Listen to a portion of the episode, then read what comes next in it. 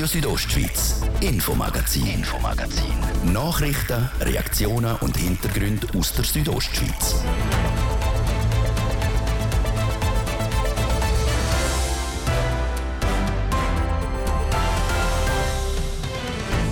So in sechs Wochen ist Weihnachten und schon in zwei Wochen ist schon der erste Advent und die Firmen sie laden ihre Mitarbeiterinnen und Mitarbeiter wieder ein zum Weihnachtsessen, das mal ohne Maske und Zertifikat. Passiert ist es am Samstag Glück im Unglück für zwei Helipiloten. Der Heli stürzt auf Maienfeld ab. Die Piloten sind aber unverletzt geblieben. Im Unterengadin in der Gemeindeschule hat es jedes Jahr mehr Kinder, die in die Schule kommen. Was ja schön ist, die Kehrseite, es hat kaum mehr Platz für die neuen ABC-Schüler. Und das Schulhaus hat auch schon einige Jahrzehnte auf dem Buckel. 35 Millionen Franken sollen das Problem jetzt aus der Welt schaffen. Dann lange Gesichter an der Unihockey-WM in Zürich, dafür strahlende Gesichter bei den besten Schweizer Tennisspielerinnen, inklusive der Kur-Newcomerin der Simona Walter. Das sind Themen heute im Infomagazin auf RSO vom Montag, am 14. November. Im Studio ist Martin de Platzes. Einen guten Abend. In nicht einmal mehr zwei Wochen ist schon der erste Advent. Mit der Adventszeit kommt auch wieder die Zeit zurück, die von den Weihnachtsfeiern der Firma essen. In den letzten zwei Jahren sind die Weihnachtsessen wegen der Maßnahmen rund um das Koga-Coronavirus praktisch von der Bildfläche verschwunden. Sechs, weil die Restaurants nicht dürfen öffnen und auch weil nur geimpfte, genesene oder testete Leute ins Restaurant dürfen rein. In dem Jahr fallen die Hürden für das Weihnachtsessen weg und das merkt man im Positiven auch in der Bündner Gastronomie. Jasmin Schneider berichtet. Der Weihnachtsessen von Bündner Unternehmen und Firmen steht nicht mehr viel im Weg. Die Beizen sind offen, es braucht kein Zertifikat und auch Personenbeschränkungen gibt es keine mehr. Das merkt auch die regionale Gastronomie, wie der Franz Galori, der Präsident von Gastro Graubünden, sagt. Ja, der Stand sieht sogar sehr gut aus. Er sieht schon bald so aus wie vor der Pandemie. Äh, es ist noch relativ früh, aber es hat schon einige, die fast keinen Platz mehr haben. Also ich weiß natürlich Chur Umgebung, weiss ich, dort habe ich mal ein bisschen eine Umfrage gemacht und dort sind etwa 80 Prozent von den Plätzen ausgebucht schon. Stattfinden die ersten Weihnachtsessen von verschiedensten Firmen schon nächste Woche. Und auch der Franz Galori selber darf in seiner Beiz eine Gesellschaft begrüßen. In Sachen Buchungsstand ist man also wieder auf dem Niveau wie vor der Pandemie.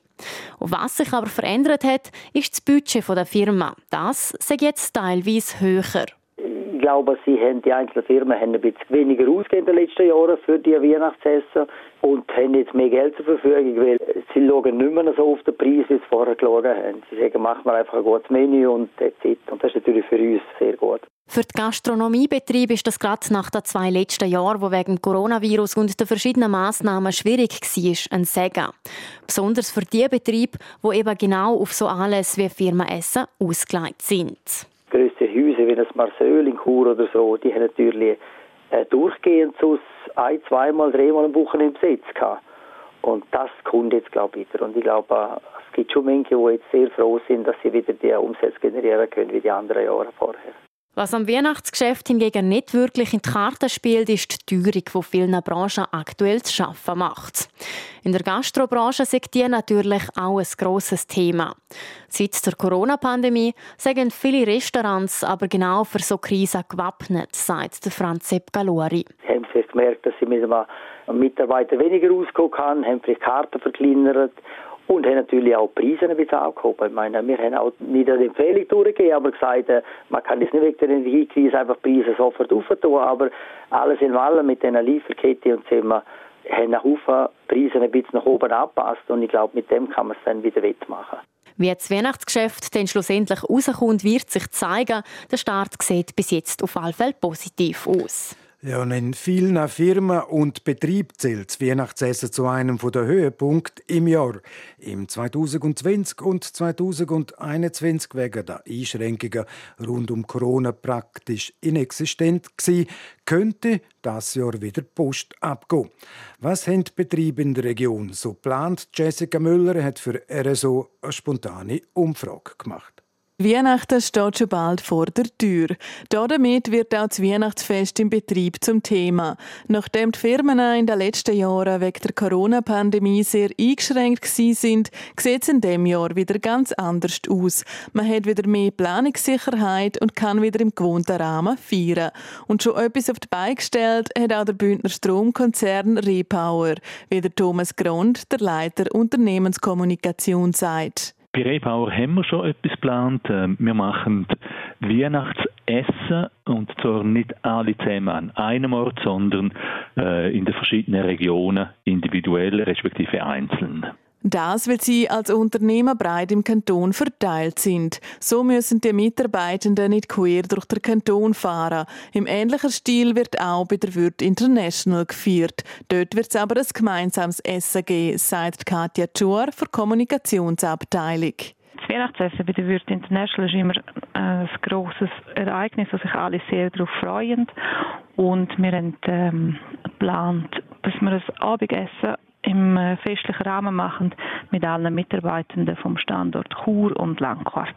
Stattfinden werde das in einem Restaurant und hätte sehr eine grosse Bedeutung. Zusammen wo essen ist sicher der Klassiker unter den Weihnachtsfesten. Trotzdem ist es nicht unbedingt in allen Betrieben so. Bei Rätischer Bahn zum Beispiel gibt es das laut Yvonne Dünzer, der Mediensprecherin, in dieser Form nicht. Also bei der RB gibt es keine klassische Weihnachtsessen in dem Sinn. Wir haben zwar auch gerade Fest gehabt. Die RB organisiert alle zwei Jahre ein Mitarbeiterfest für ihre Mitarbeitenden. Das sind dann insgesamt vier Anlässe, so dass möglichst alle von den über 1600 Leuten, die im ganzen Kanton verteilt sind, können teilnehmen. Die haben wir gerade in den letzten zwei Wochen. Dazu her hat jede Abteilung noch einen zusätzlichen Teamanlass zu gut, was aber nicht zwingend ein Weihnachtsessen sein müsse. Es könne zum Beispiel auch ein Ski- oder Wandertag sein. Entscheiden könne das jede Abteilung selber. Nachdem viele Firmenfeste die letzten Jahre ins Wasser gefallen sind, kann also wieder abseits abseits vom Arbeitsplatz gefeiert werden. Und das ohne Maske und Co.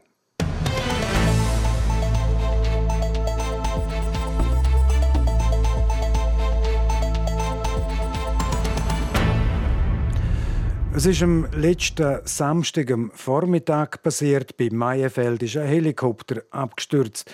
Die beiden Piloten haben Glück im Unglück.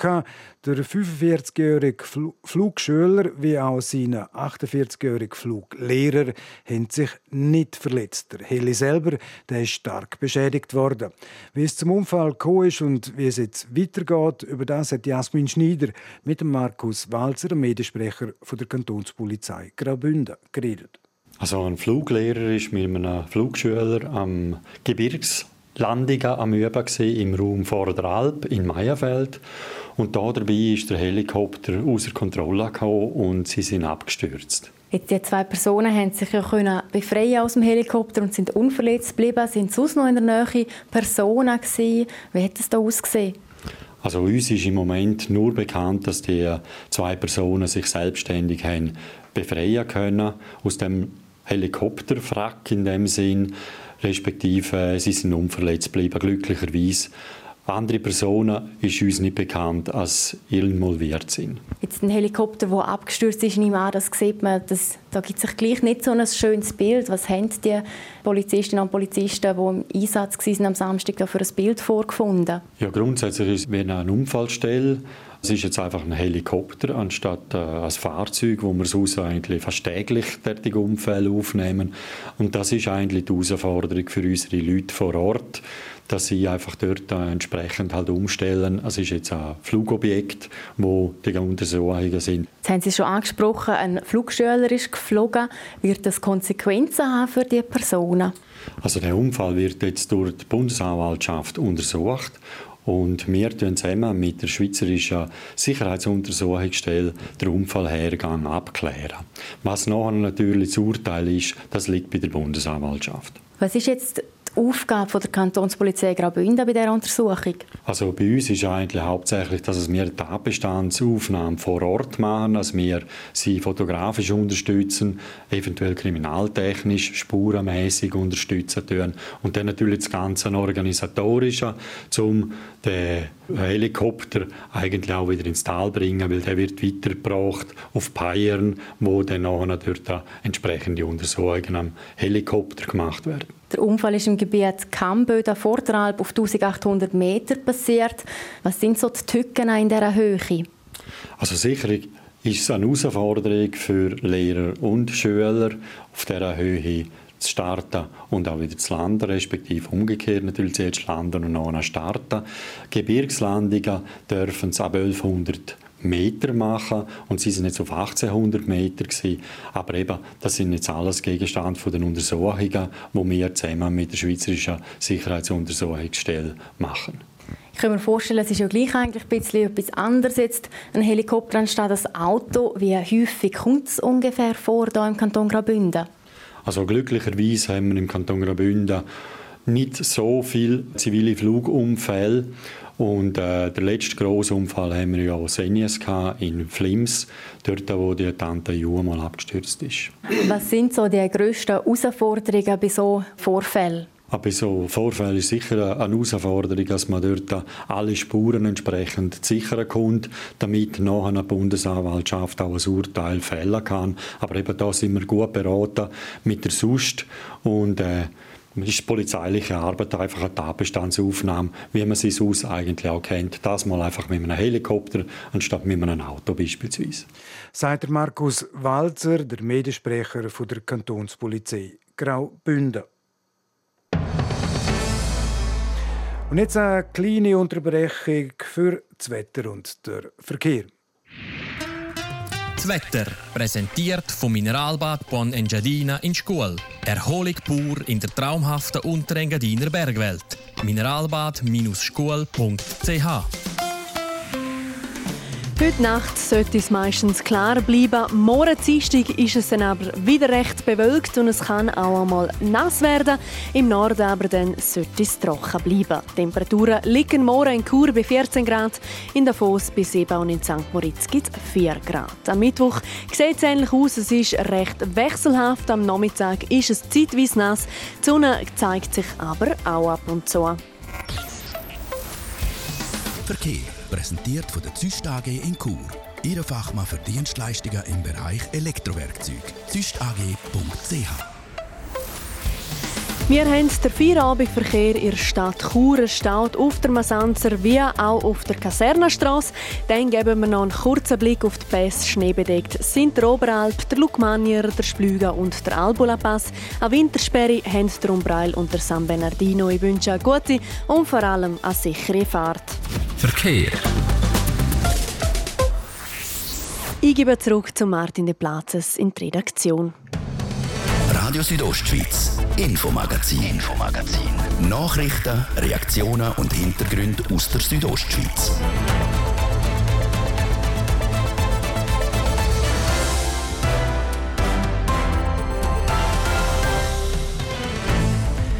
In einer Minute ist es halb sechs auf RSO jetzt die Themen. In der Gemeindeschule hat es kaum mehr Platz für neue ABC-Schüler.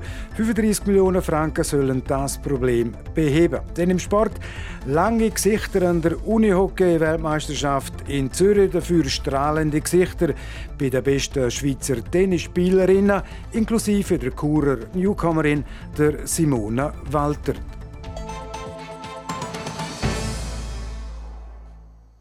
Im Unterengadin in der Gemeinde Schkuhl wird Ende Monat über ein grosses Millionenprojekt entschieden.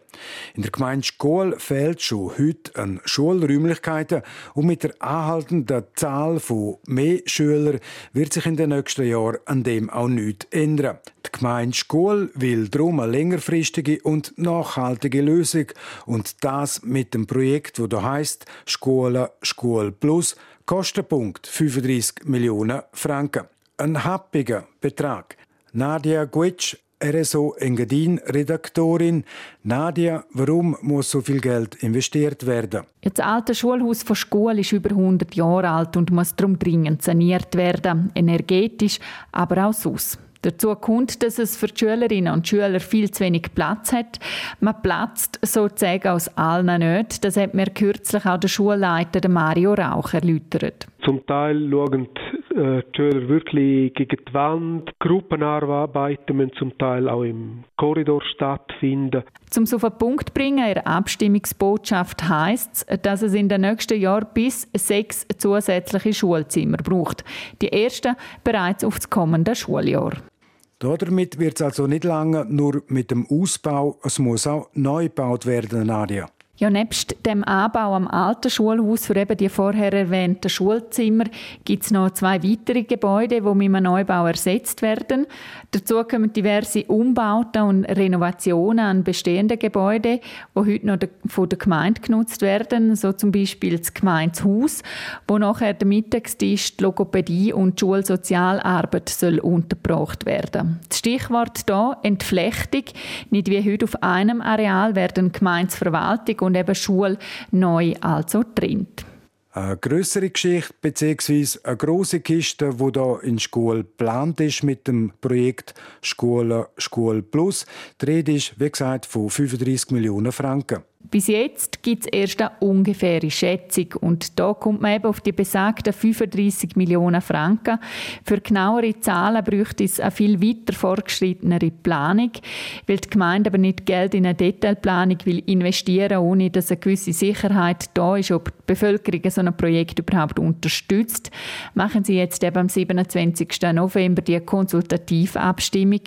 Das Ergebnis wiederum ist für die Behörden aber nicht bindend. Trotzdem drängt die Zeit, du hast es gesagt, wie es um die heutige Situation steht. Gibt es Alternativen zu dem Plan? Also der Zeitplan wäre, dass man im 2024 anfangen mit Bauabschluss drei Jahre später. Schon klar ist, dass es eigentlich keine Alternative gibt, weil das bestehende Schulhaus und auch andere Gebäude müssten so oder so saniert werden. Und das Platzproblem würde auch bleiben, wenn man einzelne Schüler kurzfristig in andere Dörfer würde zur Schule schicken Also eben Alternativen gibt es in dem Sinn sicher keine, die nachhaltig und langfristig dient. Entscheiden wird die Bevölkerung in Sachen Schule, Schule Plus, also am 27. November von dem Jahr. RSO wird an dem Abstimmungssonntag darüber berichten.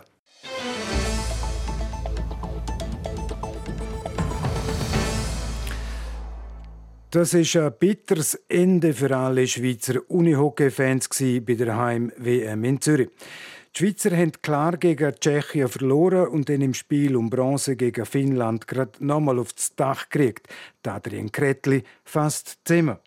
Die Enttäuschung bei den Spielern ist gross. Fast so gross wie die Hoffnung war, dass es in dem Jahr eben einmal für ganz Führer könnte langen. Die Hoffnung, dass einmal eine andere Mannschaft als Schweden oder Finnland Erster oder Zweiter wird. So wie es eben in der Geschichte vom Unihockey fast immer der Fall war. Auch gestern.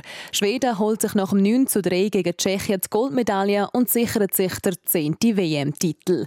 Die Schweiz aber geht an dieser WM im eigenen Land mit leeren Händen heim. Einzig für den undankbaren vierten Platz hat es gelangt.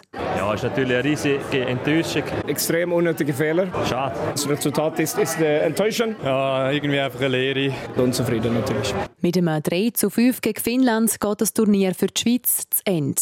Der Bündner Stürmer Claudio Lelli fasst es so zusammen. Ähm, irgendwie haben wir das erste Drittel haben wir vergeben. Nachher haben wir ziemlich stark wieder gespielt. Äh, die letzten 40 Minuten. Aber äh, ja, einfach sehr enttäuscht jetzt im Moment. Gerade. Das Startdrittel wird der Schweiz gegen Finnland zum Verhängnis. 0 zu 3 liegen sie schon nach 20 Minuten zurück. Zum Auftakt vom Mittelabschnitt kassiert die Schweizer Nazi dann sogar noch das vierte Gegengol. Dann aber dreht das Team vom Trainer David Jansson plötzlich auf und kommt bis zum 3 zu 4 an die Finnen her. Wo die dann aber zum 3 zu 5 ins leere Goal treffen, ist die Hoffnung schon so gut wie aufgegeben. Am Schluss gibt es für die Schweiz keine Bronzemedaille, sondern nur einen Haufen enttäuschte Gesichter. Leicht zu verdauen sagen so eine Niederlage nicht, sagt der Malanzer Verteidiger Christoph Gamenisch. Ja, ist natürlich eine riesige Enttäuschung. Eine Woche braucht man schon, bis man da wieder kommt. Und vor allem auch ein Alltagswechsel, jetzt haben wir ja wie bei den Profis gelebt, kommt dann nachher mit der Zeit schon wieder. Es braucht also ein bisschen Zeit, um die Heim-WM zu verdauen. Davon ist auch der Trainer David Jansson überzogen. Er ist aber trotz allem stolz auf sein Team. Ich bin happy, haben wir, glaube ich, langsam die Persönlichkeiten ein bisschen verändert innerhalb vom Team und innerhalb von Swiss Uni Hockey. Dass man Pressing spielen kann, dass man mutig mit dem Ball spielen kann, dass man sich nicht verstecken muss. So insgesamt, glaube ich, haben wir wichtige Fortschritte gemacht, auch taktisch findet der David Jansson. Nach acht Jahren ist das Spiel gestern vorläufig sein letztes als Nazi-Coach. Der gebürtige Schwed wird dem Schweizer Unihockey aber weiterhin treu bleiben und im Verband als Swiss Way Coach die zukünftige Spiel- und Ausbildungsphilosophie im Unihockey mitprägen. Eine bittere Bilanz für die Unihockey-Nation Schweiz, kein Titel bei der Heim-WM. Dafür holt sich einmal mehr Schweden Goldmedaille, Tschechien Silber und Finnland Bronze.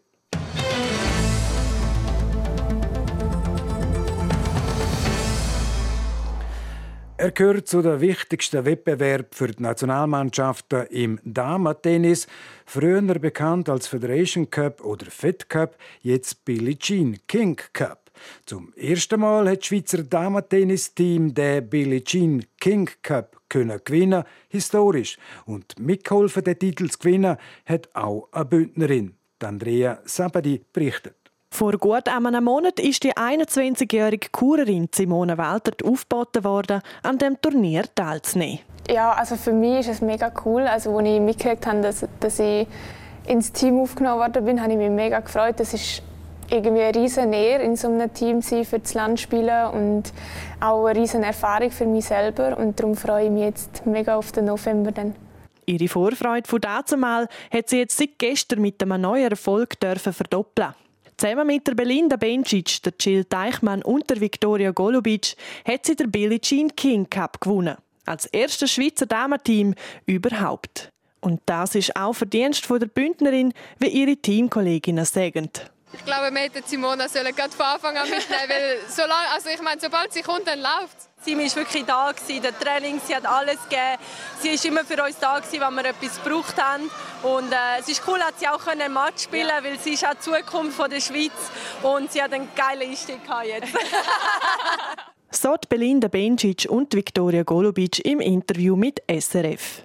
Wie es für Simone Waltert jetzt weitergeht, hat uns die 21-jährige Kurerin schon ein paar Wochen vorher verraten. Ein bisschen Ferien, weil ich das ganze Jahr eigentlich nichts hatte, weil es ist so viel los war. Das ist auch bisschen das Leben eines Tennisspielers. Der einzige, der einzige Moment zum Ferien machen ist irgendwann Ende Jahr, vor dem Aufbau für nächstes Jahr. Und das ist dann eigentlich auch mein Plan. Dann fange ich dann mit dem Aufbau an, für, um die Saison wieder in Australien anzufangen. Und diese Ferien verdienen sie sich jetzt auch. Dann kann sie nochmal Kraft tanken und sich fürs nächste Jahr vorbereiten. Und für das nächste Jahr ist die Schweiz und auch Australien bereits schon für die Finalrunde am Billie Jean King Cup qualifiziert. Sport. Deshalb auf die Skipisten nach den Absagen von Sölden, Zermatt und Lech Zürs geht es für die Frauen im Skisport das Wochenende los. Sie starten in Levi in die Weltcup-Saison. Mit dabei sind auch neun Schweizerinnen. Jasmin Schneider. Auf dem Rennprogramm der Frauen steht der Samstag und Sonntag in Levi je ein Slalom. Angeführt wird die Equipe in Finnland von der Wendy Holdner und Michelle Gisin. Weiter werden die Gami Rast, die Aline Dagnot, die Melanie Meyacht, Nicole Goth, Elena Stoffelt, Aline Höppli und Lorina Zegler dabei sein. Wir bleiben beim Skisport, wechseln aber zu den Männern. Für den Österreicher Max Franz ist die kommende Saison gelaufen. Der 33-Jährige hat sich bei einem Sturz eine offene Unterschenkelfraktur am linken Bein und einen komplizierten Unterschenkelbruch am rechten Bein zugezogen. Das schreibt der österreichische Skiverband in einer Mitteilung. Der Max Franz hat schon dreimal einen Weltcup gewonnen, zweimal eine Abfahrt und einmal einen Super-G. Dazu ist er an der WM 2017 in St. Moritz Dritter geworden. Und zum Schluss noch eine Meldung aus dem Fußball. Der Titelverteidiger Frankreich muss an der WM in Katar auf den Innenverteidiger Presnel Kimpembe verzichten. Wie der französische Fußballverband mitteilt, hat sich der Innenverteidiger nicht genug gut von einer Achillessehnenverletzung erholen Er wird jetzt durch Axel Disasi, der bei AS Monaco spielt, ersetzt. Für Frankreich dürfte es jetzt immer schwieriger werden, den Titel zu verteidigen. Auch die beiden Schlüsselspieler Paul Pogba und N'Golo Kanté fallen verletzungsbedingt aus. Die WM in Katar fängt am Sonntag mit dem Spiel Katar gegen Ecuador an. Sport. Es ist gerade 20 Minuten vor 6 Uhr und damit ist es das das Infomagazin auf RSO vom Montag, am 14. November. Das kann nachgelost werden im Internet auf südostschweiz.ch-radio oder auch als Podcast. Das nächste Infomagazin gibt es wieder morgen am Dienstag wie gewohnt, ab dem Viertel ab 5 Uhr. Natürlich nur hier auf RSO. Am Mikrofon sagt für heute auf Wiederhören der Martin De Platzes. Einen guten Abend. Docken. Radio Südostschweiz, Infomagazin, Infomagazin. Nachrichten, Reaktionen und Hintergründe aus der Südostschweiz.